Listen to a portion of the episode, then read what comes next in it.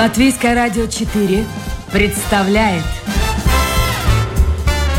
Александр Алексеев авторской программе Александр Студия.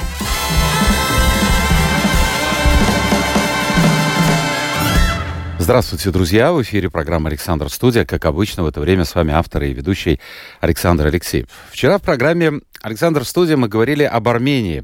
Александр Геронян у меня был в эфире. Сегодня мы поговорим о России, и не только о России. В гостях у меня доктор юридических наук Илья Шаблинский. Илья, доброе утро. Доброе утро. Вот до эфира вы меня прямо огорошили. Я не знаю, с чего начать теперь беседу. Вы сказали, что тоже, как и Саша, мой вчерашний гость, э, пишете и писали. Э, юрист и писатель. Это, это в одном флаконе. Это нормальное, да? Это были нулевые годы, там 2005-2006 год. Я работал на юридическом факультете. Э, я писал детективы. Но это как бы была, э, ну да, форма самовыражения. Но, но вообще как Маринина там и все остальные. Ну, у них были больше тиражи гораздо, больше тиражи, но я э, там тоже ничего публиковался. Ну, в итоге у меня вышло там три книжки, и э, я заработал неплохо, да, в конкурсе литературном участвовал. А сейчас говорят, что, в общем-то, литературой прокормиться очень-очень сложно. Конечно. Редкий писатель только может заработать. Да, это абсолютно так. То есть, ну, я думаю, их с десяток писателей, у которых есть большая аудитория, которым издательство ну, в России осталось одно крупное, в общем, издательство, готовы платить солидные деньги. Я думаю, Акунин хорошо. Э, ну да, но это исключение скорее. Но это здесь их всего с десяток примерно, да. А за, за счет чего вы тогда зарабатывали-то? А тогда они продавались. 2005, 2006, 2007 а тираж, не помните? Годы. В общем, ну, 6 тысяч примерно. Ну, это не так много. Ну, помню, в советское время было 100 ну, тысяч. Ну, нет. Это, это нормальная совершенно ситуация вот для э, той поры, да и, да и сейчас.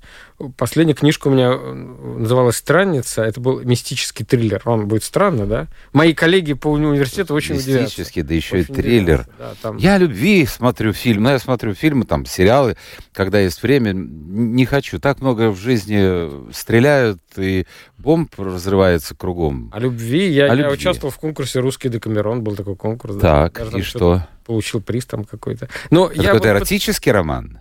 Вы меня уже эм, заинтриговали. А роман, э, он вышел, называется «Виновница торжеств», но э, это как бы другая эпоха. Все, прошло. Это, это вот уже больше 20 лет прошло. И То есть возвращаться другой... как писатель вы не собираетесь? Вот у меня года два назад вышел сборник рассказов, и он там продан. А, все-таки, видите, да. тянет. Ну, нет, я, я ничего не заработал. Это... Ну, это все, вот все, как говорится, для будущих поколений. Не знаю. Но это останется. Если книга вышла, значит, все уже. Не сожгут же ее. А, кстати, вот насчет России, чтобы закончить эту тему литературы, вот какой-то парадокс. Посмотрите, Акунин, ну, явно настроен против э, путинского режима. Это же относится и к Генису, это относится ко многим. Тот же Быков. Угу. А их продолжают печатать. Вот как это объяснить? Это новая эпоха. И у нас, да, режим вполне тоталитарный. Но это э, другой тип, если хотите, там, тоталитарного, или другой тип диктатуры. Да, у нас в России сейчас военная диктатура. Ну, Какая она, военная? Подождите. Ну, военная, потому что фактически действует военная цензура. Людей арестовывают, отправляют в тюрьму за любые там два слова против войны. И фактически... И тот же Быков, который выступает против войны, или Генис, публикуется в России? Не, они публикуют свои э, художественные произведения. Я понимаю. О любви, о, о радостях жизни. В общем, это др- другой тип диктатуры. Конечно, при, при там, сталинской диктатуре об этом и речи быть не могло. Книжки там изымались, там, подобных авторов. Э, обнаружение книжки Оруэлла, э, скажем, в начале 60-х годов у кого-то, это могло стоить срока, один-два года бы дали. Как за Солженицына угу. после в 70-е годы, за хранение книжек Солженицына, так и за, за хранение книжек Оруэлла – могло стоить года, ну, не больше, года лишения свободы. Сейчас этого нет, пока. Сейчас этого нет, но... А почему? Ну, многие объясняют там, тем, что сознание политическое изменилось. То есть, в принципе, нынешняя диктатура, она более лицемерна, а более приспособилась к современным условиям. Это приспособление диктаторских режимов к современным условиям. Они же не могут не считаться с тем, что есть вот всюду э, сеть, сеть которая дает массу информации, помимо их желаний... Ну, и это хотят запретить, тоже поговаривают. Ну, они потихоньку к этому подбираются. Но книжный рынок, они на него махнули рукой. книжный рынок, э, как они полагают, им не опасен. И это правда так. Потому что, ну, выходит Быков тиражом 2-3 тысячи экземпляров. Покупают его люди из его аудитории маленькой. И вот те люди, которые вокруг Путина там решают, там, mm-hmm. Кириенко и прочие люди, продавшиеся, продавшие душу дьяволу, я так скажу, они знают, что это не стоит внимания. Книжки можно продавать. То есть в любом случае читать будут те, кто и придерживаются тех же взглядов, что и Быков, и Генисов, да, и другие. Да, они не опасны диктатуре. А вот э, с Ютубом, да, они настроены как-то побороться. А с другой стороны, если смотреть с точки зрения тех же писателей, это не, э, ну, ну как вот это вот...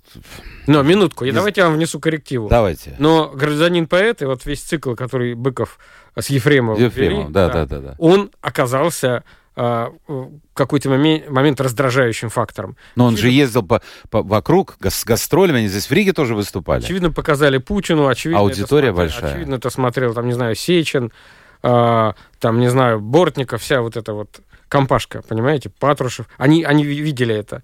И поскольку э, вот этот гражданин-поэт пользовался громадной популярностью, э, Быков был одним из основных авторов, и он писал смешно и лихо. Его, его стихи смешные и веселые. Угу. То есть такие лихие, понимаете? Он классный поэт. Было принято решение, понимаете? И Быкова отравили. Он выжил с трудом. Он три, три дня был в У меня был, был врач, э, который лечил э, Быкова. И, кстати, который, э, в общем-то, рассказал о том, ну, в общем-то, каким-то образом все это произошло. Я спросил, почему а, не случилось то, что случилось с Навальным. Он объяснил, насколько я помню, тем, что был жаркий день, Быков почувствовал себя плохо, и, по всей видимости, вот это отравляющее вещество было нанесено то ли на, на рубашку, на, на майку, да, и было жарко, и он снял эту майку, поэтому момент э, был фактически упущен. Но я хочу вас спросить с точки зрения писателя, а это вот как-то вот не заигрывание с властью, или, или как? Ну, если тебе не нравится власть, что ж ты э, в этой стране тогда печатаешься. Здрасте. Он общается не с властью, он общается со своими читателями. Он с людьми, с народом общается. Это не компромисс с, с властью. Нет никаких контактов с властью. Он вправе работать с своей аудиторией. Это его, это его читатели. Он, а, работая с читателями, обращаясь к читателями, он не имеет ничего общего с властью. Да и издательства у нас частные. Ну, частное. Частное, это, сами понимаете, ну, самое сколько было издательство осталось одно Эксмо. Там был еще АСТ, но Эксмо, по сути дела, съела АСТ. То есть в России не так много э, издательств, которые издают нон-фикшн вообще. Э, нет, э, нон-фикшн, ладно, художественную литературу. Их совсем немного. Где-нибудь в США, в Великобритании, Германии их гораздо больше, этих издательств. И там гораздо больше там выходит авторов. Правда так? Э, кто-то удивится. А Русских России... авторов? Нет, вообще. А, вообще вы имеете авторов. Это да. Книжные магазины, посмотрите, какие книжные развалы в Европе. Это нам не снились такие. В Москве, э, в России осталось одно супер издательство «Эксмо», э, какие-то его там отпочкования, и дочки ее, и, и вот они там э, получают какую-то прибыль. А вообще издательств, которые издают авторов художественной литературы, получают прибыль, но их почти уже нет доктор юридических наук и писатель Юлий, э, Илья, Юлий, хотел сказать, Илья Шаблинский сегодня у нас в гостях. Это программа «Александр Студия». Если у вас в ходе эфира появятся вопросы, вы можете их... А, нашел. Можете э, по WhatsApp отправлять номер 28040424, 28040424 или писать в интернете, домашняя страничка Латвийское радио 4, программа «Александр Студия». Э, скажите мне, пожалуйста, вот о вас теперь поговорим, непосредственно здесь, в Латвии. А, вы сейчас оформляете... У вас есть, я знаю, ID-карта. У вас вид на жительство или что? Что вы оформляете? Потому что как-то вот мы с вами второй раз встречаемся, и, э, честно говоря, мне кажется, что-то изменилось уже по сравнению с предыдущей встречей. Да, у меня кончилась виза, у меня отобрали... А у вас была виза? Виза Д, национальная, да, гуманитарная. И сейчас? Сейчас я подал заявление на политическое убежище. Что мне еще остается? А это сложно получить политическое убежище сегодня в Латвии? Сложно, да. Ну вот у меня, я был в погранслужбе, там была беседа, очень вежливые э, люди, вежливые дамы. Я э, рассказал о себе все, что мог, меня сфотографировали всячески. Но это все нормально, нормальная процедура. А, но дальше я должен общаться с чиновниками э, управления по гражданству и миграции. Угу. И должен доказать им, что возвращение в Россию для меня опасно. Это опасно, реально. А опасно почему? Возбудят уголовное дело, или оно уже возбуждено. За что? э, из-за того, что э, я делал в Латвии. Вот последний, Что вы делали в Латвии? год. Вот расскажите слушателям. Несколько вещей. Партию подпольную создавали какую-нибудь? Ну, подпольное, э, конечно, наоборот, шучу. наоборот, очень открыто я действовал. А, Есть YouTube-канал, и Грянул Грэм русскоязычный. Есть такой. Э, Сеншус Рунет латвийский, знаете, но я все-таки на, на русскоязычном канале. А, и, и Грянул Грэм. Э, Там у меня есть постоянная программа с э, Дмитрием Орешкиным, Шаблинский Орешкин. Мы каждый э, вос- воскресенье выходим в эфир, комментируем события, мы говорим... Так, сегодня тоже будете в эфире? Да, сегодня тоже. Мы говорим... Тяжела судьба, слушайте, мигрант. А, Это, это, не- это, ну, это не те тяготы, знаете, не те. То есть вы там поливаете Россию, как многие вот э, Мы считают? говорим о, о режиме Мгм. российском, о Путине и о войне, то, что мы думаем. И мне это важно. Ну, потому что э, это жуть, что происходит у меня на родине, что моя родина начала в Украине. В общем, ну вот мы это говорим, и это уже год. Уже год нашей программы. Кроме того, А вы думаете, там где-то вот э, в Кремле сидят, записывают, вот сегодня Шаблинский сказал то-то, Орешкин то-то, или не так примитивно? Диму Орешкина почему уже внесли в реестр иноагентов, и над ним уже там вполне конкретно нависла а, некая угроза. А, значит, меня не внесли, потому что я менее популярен. Ну, я реально, ну что делать? Это обычно. У, него один рейтинг, там у меня... Ну, так радоваться меня надо, что не другой. внесли. А, Хотя, живя здесь, это вы же не Всему чувствуете свое время, судя по всему. А, Я, я также редактировал журнал Свободного университета, а, который назывался «Палладиум». Наш Свободный университет в Риге. Вот он работал, работал в течение там, двух лет нормально. Мгм. И вот в марте этого года его признали в России. Прокуратура признала нежелательной организацией. Э, Что это значит? Значит, любой контакт э, с преподавателями университета, с самим университетом, как институцией, со мной вот, например, уголовное преступление для любого гражданина Российской Федерации. Вы знаете о таком? Нет, я Статья хотел бы, чтобы 184.1. вы объяснили, вот, кстати, по- похожий случай. Э, Я несколько раз перечитал эту информацию и ничего не понял. Девушка молодая, она корреспондент, честно скажу, забыл, какого издания, да это не столь важно. Мне кажется, это в Казани было. Она являлась э, якобы, ну, ну, то есть Россия Вроде- считает, что она э, иностранный агент, но она не иностранная, не включена в этот список. Ей надо было якобы самой прийти и сказать, вот внесите меня в список. Что это за закон? А более того, сейчас заведено уголовное дело, она задержана, потому что якобы она сама на себя не донесла. Что-то в моей голове не укладывается вообще. В России, в России за последние там полтора два, ну, точнее, за последние 10 лет издано несколько законов, которые смотрятся, выглядят совершенно нелепыми и дикими, ну, по, рос- по европейским меркам, по европейским меркам. Хотя бы вот э, придумать, э, взять вот этот статус лица, выполняющего функции иностранного агента. Сейчас просто Мгм. лицо, являющееся иностранным агентом. Что это за клеймо вообще? На каком основании? Да просто так, если не нравятся политические взгляды. Это девушка, редактор одного из подразделений «Радио Свобода». Ага, вот, вот. Да, ну, к «Радио Свобода» у российских властей там особый счет. Хотя до недавнего времени, еще два года назад, в Москве, там на Садовом кольце, э, был офис «Радио Свобода», они нормально, свободно выходили в эфир.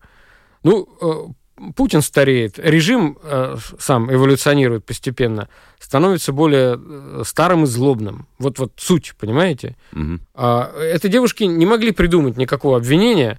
Вот нашли какую-то статью, которую там а, долго шарили, нашли, что она должна была сама себя а, призвать, признать этим самым Вот иностранным как раз это меня удивило. Да. А есть там такая нормочка, что, мол, Нифига себе нормочка, там как у нас уголовное дело заведено. Ну, а, буквально, вы, ну, вы помните а, эту самую эпоху 34-39 год граждан еврейского происхождения в Третьем Рейхе? Что они там должны были нашивать? На а если- звезду Да. Давида. А если не нашил, не нашил ее на грудь, это административное, а потом и уголовное наказание.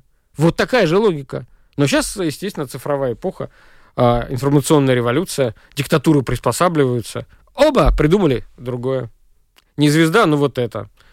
Ну, э, Дима Орешкин э, не, не, не вспоминает, что он иностранный агент, потому что он живет в Латвии, слава богу. Но если ты не будешь себя именовать всякий раз, выходя в эфир, то... э, Даже здесь, живя в Латвии. даже здесь, именовать. живя в Латвии, то будет уголовное преступление. То э, возбудят уголовное дело. Как И про- если ты вдруг поедешь в Россию или в какую-нибудь из стран, которые, ну, скажем, дружны с Россией, то тогда тебя могут Тебя упечь. загребут прямо на Да. пограничном пункте. Доктор юридических наук Илья Шаблинский сегодня у нас в гостях. Что-то я не понял, про, про Рижский дворик написал слушатель. Вы попробуйте еще раз э, как-то вот так сконцентрируйтесь и мысль, мысль в одном направлении пустить, чтобы можно было действительно понять. Хорошо. А, вот давайте мы поговорим о российской миграции. Ну, во-первых, поток молодежи, которые это были чуть ли не миллионы людей, которые покинули Россию э, с началом войны. Мне кажется, этот поток уменьшился, если вообще не сошло на нет. Как это? Действительно так? То есть люди увидели, что все нормально, как бы жизнь продолжается, никто их не тянет в армию, по крайней мере, из крупных городов Москва, там, Петербург э, и других. И вот, э, вот этот поток прекратился. Я не знаю статистики, но э, я допускаю, что э, да, этот поток уменьшился. Может быть, а многие из молодых мужиков вернулись, вернулись назад. Как? Они оказались, кто в Казахстане, кто в Киргизии, там, кто в Европе, да, у кого была шенгенская виза. А дальше-то как жить? И, там не знаешь языка, нет особых денег, что. Но они помыкались там месяц, два, три. Ну, многие возвращаются сейчас, да, тихо сидят в России. Объясните мне, Илья, вот я смотрел вчера в Ютубе, э, мне кажется, это... Я могу ошибаться, конечно. Но уж как-то вот так назойливо, назойливо показано э, красота московских улиц. Я действительно не спорю. В центр города красиво выглядит. Все это патриарши, все это район прекрасно. Кузнецкий мост. Э, и вот такое впечатление, что идет война, у меня не создалось. Вечерняя тусовка, шикарные машины, девушки, которые ловят э, богатых э, товарищей, потому что ну, ну, у нас так не ходят. Я не знаю, почему они вечером выходят, по две-три девушки идут, так очень в коротких юбочках, откровенно одетые. Ну, каждый хочет жить как э, получше. А, э, то есть рестораны полны, магазины какие-то работают. Э, вот, а с другой стороны война. То есть российское общество, молодежь успокоилась, все нормально? Значительная часть, я думаю, особо не беспокоилась, как там говорят они. Там, ну, когда не боялись призыва. Да. Когда был призыв, э, октябрь, сентябрь, октябрь, ноябрь прошлого года, да, многие рванули в разные страны. Но, в общем, Москва не была и обеспокоена особенно и, и остается относительно спокойно, как и некоторые другие крупные города. Они не чувствуют войны. Да, это, это так. Я вам скажу, что и во время Первой мировой войны э, Москва, Санкт-Петербург, потом Петроград, они как бы не чувствовали войны пару лет. Я не знаю, что будет через два-два с половиной года. Ну, в общем, э, Но в реальности... молодежь... Или это не та молодежь, которая выходила на болотную, это вот какие-то митинги многотысячные, э, или, или та молодежь уже уехала? Это, это не та молодежь. Это другие? Просто потому, что прошло 13 лет, там, 13 или 12 лет. Это, ну, другие люди, действительно подросло другое поколение. Они не знают другого, значит, лидера, кроме Путина. Э, при Путине, представьте, вот 23 года уже прошло. Он как бы для многих был всегда. Рестораны, ну, наверное, их там много народу, но многим все-таки рестораны не по карману. Тут, тут уж вы учтите. И в Москве даже там, где народ побогаче, а, в ресторан. Ну, машины там, слушайте. Ну, ну, я ну, я понимаю, слой, что они едут не потому, что им надо ехать, они просто хотят показать. Ну, это слой людей. Там, на самом деле, очень многие люди живут достаточно трудной жизнью. Вы не думайте. Достаточно трудной. Да я знаю, у меня в Москве есть родственники, да. которые с Чертанова, они, в общем-то, центр города, может, раз в год выезжают. Ну да. Но э, Москва и другие крупные города войны не почувствовали. Ну, ну ладно, да, Украина все взяла на себя. И э, что, что, я тут, что я тут могу сказать? Вот пока так. Есть какие-то исторические аналогии, можно их вспомнить. Они могут сработать, а могут нет. А, Первая мировая война, а, примерно два года страна войны не чувствовала. Вообще не чувствовала. Ну, вот 16-й год еще как-то прошел довольно спокойно. Потом что-то началось. Угу. Вы, кстати, только что вернулись, ну, совсем недавно, вернулись из Вены, где принимали участие в конференции. Насколько я понимаю, это была конференция политэмигрантов, а, ну, и да. шел разговор о состоянии сегодняшнего российского общества. Правильно я понял? Да, но там были и э, философы, политологи из, из Украины. Да, и вывод? Э, вывод. Ну, думаете, они вот так вот четко формулировали? Ну вот о, о чем шел разговор? И, кстати, кто принимал участие из известных? А, людей. Был Кирилл Рогов, он один из главных организаторов этой конференции. Эта конференция была такая, ну, если хотите, научная конференция «Россия в войне». Там, там трансформация и сценарий будущего. Ну да, это скорее научная конференция. Э, значит, русские мигранты периодически вот так собираются в каких-то европейских столицах и делятся мнениями, и это хорошо. А, был Александр Гольц, известный э, военный эксперт. А, был Лев Гудков, один из известнейших социологов в России. А, был Николай Петров, он политолог, астрономет, и, и Кирилл Рогов был. Ну, в общем, были достаточно яркие люди, интересные выступления. Выводы... Слушайте, сразу же вопрос. Угу. А кто за все это платит? Вот спрашивается человек. А, То есть поехать... Вот... Главное, ну, мне оплатили а, билеты и... и... Ну, там же надо снять зал, люди да, должны где-то да. жить, гостиница. Ну, там была не самая дорогая аренда, небольшая, да. А, Кирилл Рогов этим занимался, он привлек несколько фондов, как я понимаю, понемножку откуда-то взял, угу. из, из разных фондов. Вот у меня, Илья, а, такое впечатление, что значительная часть, значительная, не полностью, не вся часть а, политэмиграции российской, как бы может быть, даже не отдает себе в этом отчет, но смирилась с ситуацией. И, в общем-то, примерно все это выглядит так, как, э, ну вот, скажем, после Октябрьской революции, Октябрьского переворота. Сначала люди мечтали, не сегодня, так завтра, вернемся в Россию, сбросим большевиков, их век короток, а потом, ну а потом вот было как было. Вот вы как бы варитесь в своем соку, а что вы можете сделать? Мы можем сделать немного, но то, что можем, то делаем. Прежде всего, мы можем влиять на информационный климат. Вот есть э, инструменты, которых не было раньше, понимаете? Раньше иммигрант уезжал, он исчезал для страны. Его книжки могли не Была приходить. газета там какая-нибудь? Ну, не приходили его газеты, Конечно, представить. Каким-то образом там. годы. А тут у нас есть э, вот такие инструменты. Есть YouTube, есть телеграм-каналы. В России телеграм-каналы не менее а, популярны, чем YouTube, чем его каналы. Ну, и вот мы используем все эти инструменты, чтобы говорить, что мы думаем о том, что происходит. вода камень точно. Во время камень. войны э, у нас на родине и, и, и, и в Украине, в других странах. Мы комментируем события. Мы даем точные, как мне кажется, там, честные оценки. Про Путина мы говорим, что думаем. Про его дружков, там, всю эту компанию говорим, а что кто думаем. все это, скажем, вот та сторона в России, ну, конечно, это сложно сказать, кто Какая смотрит. аудитория? Да, кто смотрит и слушает. Аудитория. Ну как, а, аудитория наиболее популярных, популярных выступающих, я не знаю, того же, того же Дима Орешкина или, или, или Быкова, а, а, там Валерия Соловья, ну он, кстати, вообще в России.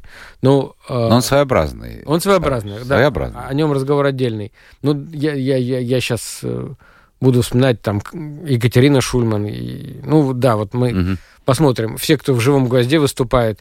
Ну, аудитория до, до, до миллиона доходит. Миллион чуть-чуть-чуть больше. Чуть Но это не получается, что это все те же люди, которые поддерживают вашу точку зрения, которые выступают против Путина, и, в общем-то, вы тусуетесь в таком большом пузыре? Нет. Нет? Нет. Потому что у меня есть, э, э, во всяком случае, я могу судить по своему опыту, у меня есть знакомые, э, друзья, даже один друг есть, который оказался совсем на другой стороне баррикад, совсем на другой. И он смотрит и слушает, он смотрит Арестовича, он смотрит э, слушает Быкова, Ходорковского. Ну да, Ходорковский лайф он смотрит каждый день. А, то есть та аудитория, которая вообще э, смотрит YouTube, э, они смотрят все. Поэтому, нет, это не только единомышленники. Другой вопрос, насколько можно, насколько мы эффективно влияем, не знаю. А это вопрос открытый. Потом выясняется, что радио «Свобода», оказывается, в, там, в 90-м году была популярна что ее слушали десятки миллионов э, советских людей. Это выясняется в 90-м году. А что говорили в 75-м году? Отщепенцы проникают к экрану. Ну да. Несмотря на вой глушилок. Вот так вот. То есть надо работать. Надо работать, и, и нужно э, говорить, нужно Я выпускать. Прям как Ленин. Выпускать. Надо работать, товарищи. Нет, а Ленин сколачивал революционную там организацию. А между Ленин же тоже, слушайте, э, ну да, буквально там за несколько недель или месяцев до Октябрьского переворота он говорил о том, что наше поколение уж точно не увидит ничего. Может быть, наши дети увидят революцию. Да, да, да. Смотрите, как сложилась обстановка. Бац, и все. Да, это он говорил где-то в декабре 16 года.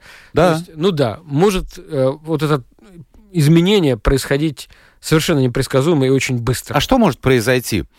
Э, вот, ну, ну, понятно, в России вот так складывалось в 16-17 году. А что сейчас может произойти? Сейчас обстановка выглядит для режима достаточно спокойно. Э, это все так. И э, у, войны есть какая-то солидная база поддержки, как это часто бывает в подобных режимах там, во время войны. А может быть разное. Может быть э, что-то со здоровьем диктатора. Может быть острая вспышка недовольства в конкретном там регионе из-за по конкретным там поводам. Что-нибудь с продовольствием, что-то с ценами, что-то угодно. Может быть, наконец... Э, ну, не будет, слушайте, ну, с продовольствием тяжелый, не будет. Россия бы огромная. На войне. Всякое бывает. Всякое бывает. Ну, э, я... А у вас есть план вот э, на случай, там, я не знаю, X или Z какой-нибудь? Я бы не стал развивать там тему, какой есть план, но должны быть готовы проекты нормативных актов, которые должны быть немедленно там приняты, чтобы быстрее демонтировать режим. Да, вот такие проекты. А народ примет или нет? Посмотрите, сколько людей поддерживают, ну, по крайней мере, по официальной статистике, поддерживают Путина. А... Вот вы приедете, угу. вас встретят, как Ильича на броневике. Там, правда, мало встречал, дорисовали потом, но тем не менее. А мы не знаем, какое, вот, какое, вот реальное, количество, какое реальное количество людей обрадуется окончанию войны. Очень большое, скорее всего. Непонятно по какой причине. Окончанию войны возможно, но вот приходу да, да, к власти каких-то непонятных демократов, на их а взгляд... нет, ну к этому отнесутся просто с любопытством. Если появятся новые люди на политической сцене, а, людям будет интересно, это точно, это точно. И выборы приобрет, приобретут смысл. Нет, а, о том, что встречались с распростертыми объятиями те, кто был в эмиграции, нет, я об этом не думаю. Ну, я просто в политике, как, в общем, не участвую, но я, я участвую, э, ну, в общественной жизни, так можно сказать. Я, я к власти не стремлюсь.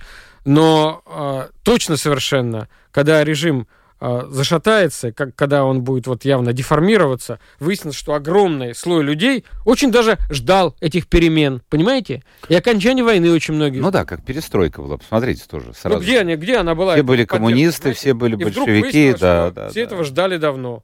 Послушайте, да а послушайте, вот... вон недавно выступал один депутат из uh, Татарстана, член Единой России с 1900 там года, не знаю. Ага. Да, прочный, надежный uh, родственник uh, нынешнего президента Татарстана. А, выступал, и вот не сдержался и сказал, ну вот что происходит, мы в каком правом поле живем, сказал этот депутат на заседании Госсовета. Вот глава Чечни там а, своему сыну присваивает звание героя там, героя республики за то, что он избил человека, который не мог ему ответить. Это что вообще такое? Мы, мы где живем? И мрачное молчание было ему ответом. Ну, вот та, та аудитория, которая сидела в зале, ну, а, а, она ему сочувствовала. Ну, нет сомнений. Понимаете? То есть, если завтра придет к власти какой-то другой человек, по-вашему, эти же люди будут ну, присягать на верность этому человеку? Думаю, да. Думаю, да. У меня вот родился какой вопрос? Я понимаю, что это из области предположений, но вот мы говорили о популярности, я все вспомнил Ильича. А мне кажется, мне кажется, а, я могу ошибаться, вот возвращение Навального в Россию, на его взгляд, должно было привести к каким-то, ну, чуть ли не вот э, к ленинским встречам на броневике «Ура, ура!» вернулся спаситель.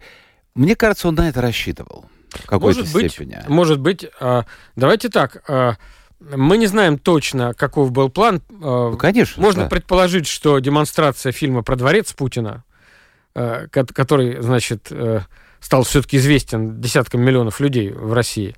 Потом его там, значит, пришлось принять на себя Ротенбергу, да. Вот демонстрация этого фильма и возвращение Навального должны были какой-то вызвать эффект. Ну, не вызвали. Ну, ну как, ну, люди вышли на улицу, но это был не тот масштаб, и а Алексея посадили. Ну, давайте... Это Пригожин, смотрите, и фактически или убийство, или, ну, смерть, скажем так. Пригожин, она же тоже, по большому счету, не вызвала ничего так, так. Да, да. Во-первых, э, отдам должное Алексею Навальному. Он принял это решение. А, мы не знаем. Вопрос о том, э, что оно принесет, это решение ему остается открытым. Я просто уважаю за мужество. А Пригожин, перед тем, как решиться на этот мятеж, скажем так, против Путина, он успел наговорить тоже много чего интересного. А, ну, он рассказал, на самом деле, что война никому не была нужна, что ее там затеяли ради там славы. Ну, он, правда, сказал, что это Шойгу затеял. Ну, конечно, Шойгу. Да, а, у Пригожина было много поклонников, они все скиснув, мрачно смотрели на его похороны, на улицу никто не вышел. Это все так. То есть россияне сейчас находятся в состоянии апатии. Это правда. То есть надоело.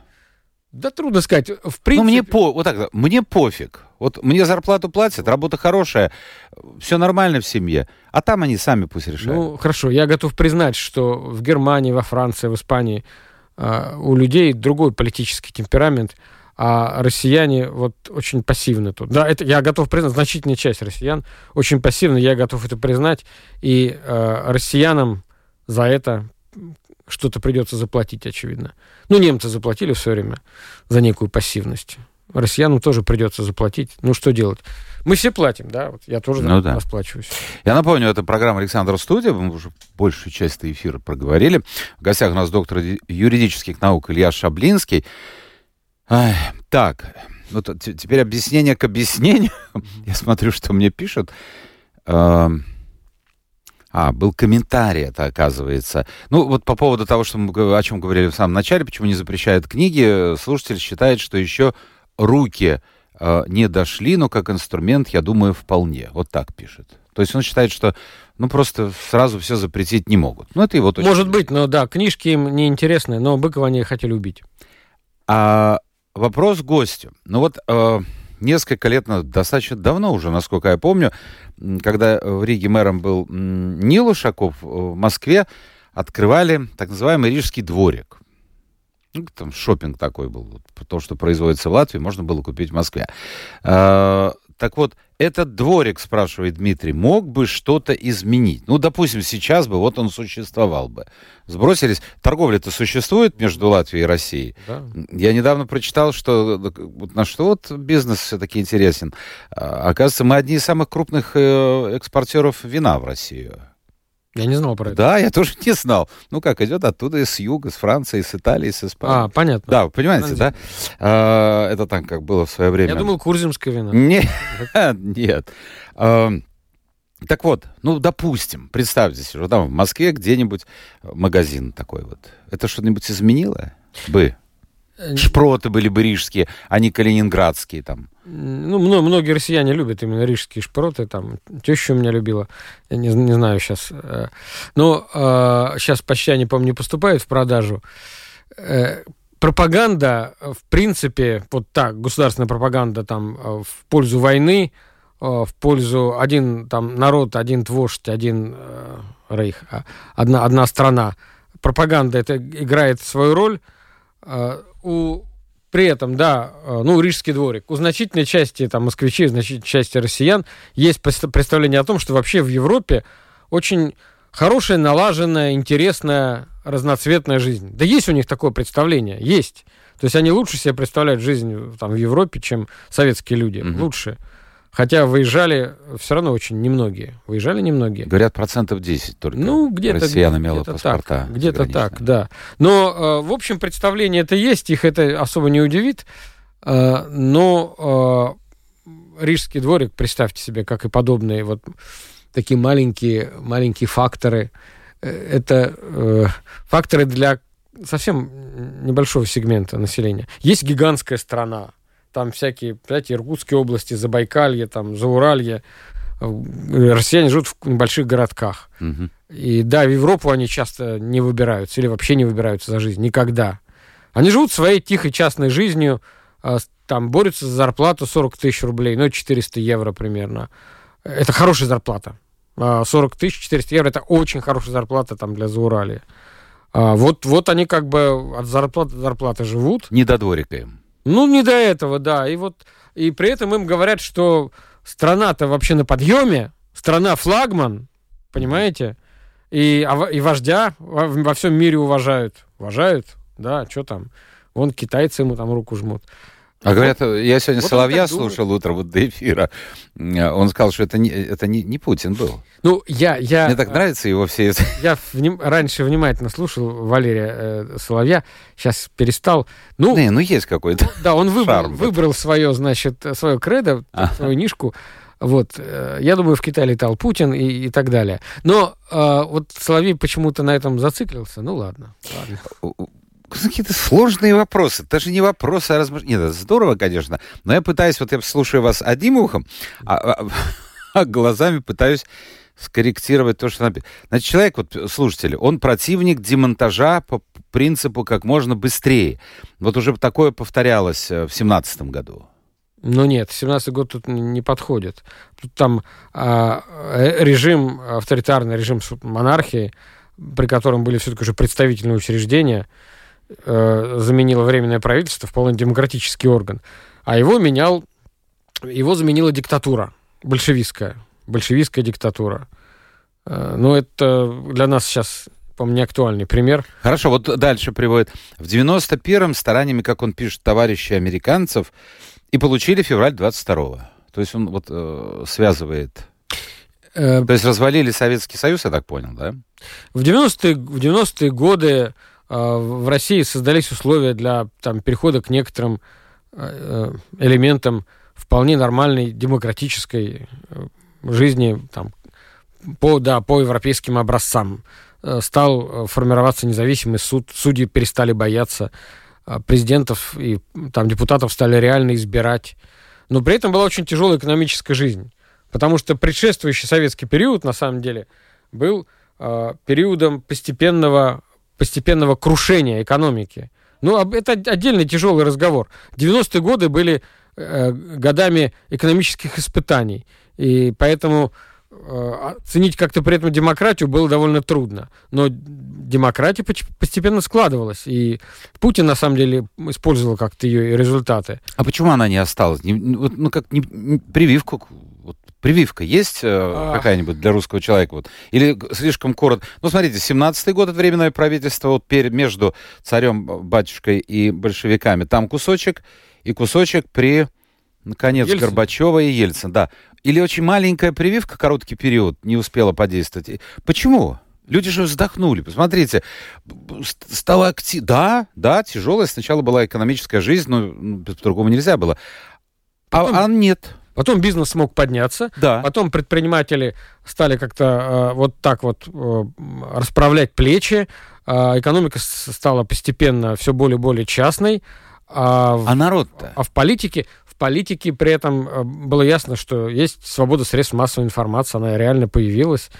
Ну, появилась какая-то игра, конкуренция политических сил. Путин все это очень, очень приветствовал. Но где-то начиная с э, примерно с 2007-2008 года, ему надо было уступать место тогда Медведева, вот он так решил, он для себя, очевидно, пришел к выводу, что все это чушь, все это ерунда, надо на самом деле создавать э, власть для себя и держаться за власть зубами сколько угодно. А народ и... взял схавал это. Ну, это постепенно было, понимаете? Это было очень осторожно, шаг за шагом. Э, лягушка варилась медленно. Институты вот эти демократические еще действовали в 2003-2005 годах. Все. Еще работало там. Были и выборы, были и партии, были... Был широкий коридор для там свободы массовой информации. Еще еще было в России. Путин очень медленно подбирался к своей цели. Да я думаю, он поначалу как бы не ставил такой цели, но ему понравилась власть. Мне как-то сказала Людмила Алексеева, которая с Путиным когда-то общалась очень, ну, часто, потому что она просила за всяких людей, mm-hmm. там она э, добивалась чего э, освобождения кого-то всегда. Она мне сказала где-то в 2011 году, он такой человек-то средний, его испортила власть. Я думаю, тут ей можно доверять. Он, он типичный такой средний мужичок там из, из, э, условно говоря, некой провинции. И вот дорвавшись... Какая провинция? Петербург. Ну, хорошо, да. Это я уж... Не, не провинция, ладно, из Питера. Из питерских он. Ну, вот его власть, вот эта абсолютная власть его развратила. Вот, кстати, насчет власти пишет, я не знаю, что у нас все такое... Какие-то сложные. Раньше писали вопрос. Такой, три слова, понятно. А тут очень сложно. Значит, вашему, ну, это собеседник, вам. А, вот считают, что иллюзорная цель ваших дум — это власть, а свободы нет нигде вне нас. Свобода — это наше свойство преодолевать преграды и добывать себе довольство. Не знаю. Свобода — это возможность выбирать между там разными целями, решениями. А, для меня свобода — это возможность поступать в соответствии со своей, с моей собственной волей, а не когда меня заставляют что-то. Ну вот а, для, для, для российского человека сейчас э, нельзя свободно сказать о войне, которая идет, которая пожирает там ресурсы, пожирает, пожирает жизни. Нельзя сказать. Нельзя сказать о власти свободно. Ну, во время Ну, войны во это, в общем-то, сокращаются рамочки демократии. Это, а это в России понятно. формально войны-то нет. Войны-то нет. Ну да. Военное положение не объявлено. Послушайте, э, Илья, у нас нет времени, ну давайте еще 5-6 минут мы можем пообщаться. Э, выборы Путина состоятся в 2024 году, то бишь в следующем году. Э, ну там все, мне кажется, понятно. А вот спрашивает Юрий, кто стоит за Путиным? Нет, Путин сам по себе, я думаю, он, а, он а, сам все решает, никто за ним не стоит. Около него стоят там ближайшие соратники, вроде там Бортникова, Патрушева и Кир- Кириенко. Они выполняют его волю. Он полновластный диктатор, тут никаких иллюзий быть не может. Он к этому стремился. А вот, э, смотрите, в оппозиции тоже нет четкого отношения к предстоящим выборам. Одни считают, что вообще надо э, сидеть дома и не выходить на выборы. Другие надо идти, ну, там, испортить э, бюллетень для голосования. Третьи еще что-то предлагают. Во-первых, нет почему-то единства. А как вы считаете, вообще, вот как людям поступать в таких условиях? Выборы эти, безусловно, будут спектаклем в основном. Им надо, значит, показать просто, что вождь пользуется огромной популярностью. И а, поступать надо в соответствии с тем, что будет известно там к январю-февралю. А, ну, значит, собственно, разногласия какие у, сейчас у оппозиции?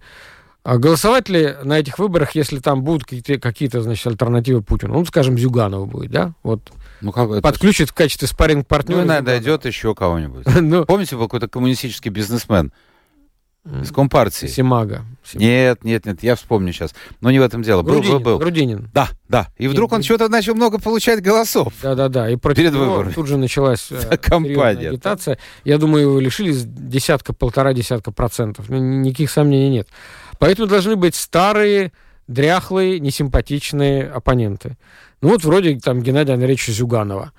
А, Если он согласится, ему 76 или 77. У меня там внук есть или сын. Внук, да. Но внука Внук. не отправят на эту значит, акцию. А вот дедушку отправят, и, может быть, еще кого-то. И вот, скажем, ну, оппозиция, скажем, разногласия. А вот если правда будут такие вот спарринг-партнеры Путину, ну, прийти можешь проголосовать за них. Ну, просто так, чтобы... А другие полагают, что не надо никуда ходить вообще, никуда. А я думаю, что каждый человек для себя тут может сам решить пойти ему на, на эти выборы, поставить галочку там за Зюганова, положим. Условно. Или, или, э, или испортить бюллетень, или с собой унести. Для ну, самоудовлетворения, скажем Да, так. это не принципиального значения Хорошо. не имеет. Скажите, пожалуйста, а почему, на ваш взгляд, вот такие громкие уголовные дела или дела, которые не, не, все-таки не переросли в уголовные, они не вызывают никакой реакции в российском обществе? То есть такая апатия. Ну, вот потому что таково состояние сейчас российского общества. Во-первых, запуганы люди. Реально, там 5 тысяч или там м, 17 тысяч уже э, административных там дел э, в связи с разными высказываниями о, о войне. Где-то около 500 уголовных дел, причем с большими сроками. Ну, ну, запуганы отчасти, отчасти считают, что да, ничего, все бесполезно. Я не могу ничего изменить. да. Все без толку, все без толку. Эта установка в какой-то момент может легко поменяться, как мы видели по 88-89 году. Это в моих глазах произошло. Я помню, в 89 году никто не ожидал, что там вдруг шахтеры там начнут Да, бастовать. помню, Да. касками стучали. Да, ну, это 89 год. Это они еще вышли на э, забастовки в Воркуте, в Кузбассе, в Донбассе, между прочим. И они решили хоть дело. тогда. Подождите, ну сейчас не будет этого, потому что, по крайней мере, жрать есть что? Магазины полны. Будем говорить, полны, я не говорю о качестве. Ну, есть. А там зарплату не выплачивали месяцами. Э, Там им платили зарплату. Нет, в 89 году им платили. Там друг, другой был. Там была такая революция надежд. Мы не знаем, что может быть в этой ситуации. Э, Да, вот сейчас ситуация с режимом выглядит вполне стабильной. Но война идет. Тратятся гигантские ресурсы, гигантские военные расходы. Каждый день гибнут сотни мужиков. А, Потери, э, я думаю, приближаются к сотне тысяч. Поэтому давайте оставим пространство для Оставим. непредсказуемого. Мы уже вспоминали в начале эфира. Действительно, это же не не анекдот, это реальная ситуация. За несколько месяцев до Октябрьского переворота тот, кто, собственно говоря, организовал этот переворот, Владимир Нет. Ильич А, Ленин. ну да, доктор. Да, да, да, да. До февральского он как бы... Нет, Не ну, успел, до да. Октябрьского я имею в виду. Он сидел и действительно ситуация складывалась так, что вообще шансов никаких нет. Ну, февральская, на самом деле, революция была куда более масштабным э, событием, чем февральский, чем октябрьский переворот. В феврале на улице вышло там 300 тысяч человек в одном Питере. Ну, кто это мог предвидеть? Кто Да. это мог предсказать? Так что мы не знаем, как, как все. Слушайте, последний вопрос. Последний вопрос. Мы заканчиваем... О, боже. Вот. А, Заканчиваем эфир. А, Илья Шаблинский, спрашивает Валера, сможет возглавить Россию? Свой ответ попрошу раскрыть. Какие качества необходимы для президента? Ну, мы сказали, Не, что вы не, в политику не дело. идете. Каждый должен знать свое дело. Я, значит, преподаю студентам, пишу там книжечки, все. Каждый должен знать А свое кто дело. может вот сегодня из оппозиции? Ходорковский, Навальный, там, не знаю, Каспаров, что-то его не видно, не слышно. Вот вообще есть человек? Да и Ходорковский, и, и Навальный. А пойдет Могут ли за него народ? За ним, вернее. А за Путиным э, что, готов был пойти народ э, Ну, в, пошел. далек- в далеком... Подождите, далеком пошел октябре- же там, ну так сделали все, но пошел. октябре 99 года. Ну так вот, выясняется, что меняется информационная ситуация, информационная ситуация, и люди буквально на глазах меняют как точки зрения или приобретают новые точки зрения. В общем, э, тут нет ничего невозможного. В общем, поживем, увидим. Главное, чтобы не было, как вчера писала слушательница, я полностью ней согласен, меньше войн, меньше всех этих катастроф, э, потому что, ну, потому что вот хочется спокойной, тихой жизни. Вот хочется спокойной, тихой жизни. Пусть эта война закончится. Да, да. А, доктор юридических наук Илья Шаблинский был гостем программы «Александр Студия». Спасибо, Илья. Спасибо всем тем, кто был вместе с нами. Спасибо. А, встречаемся ровно через неделю. Пока.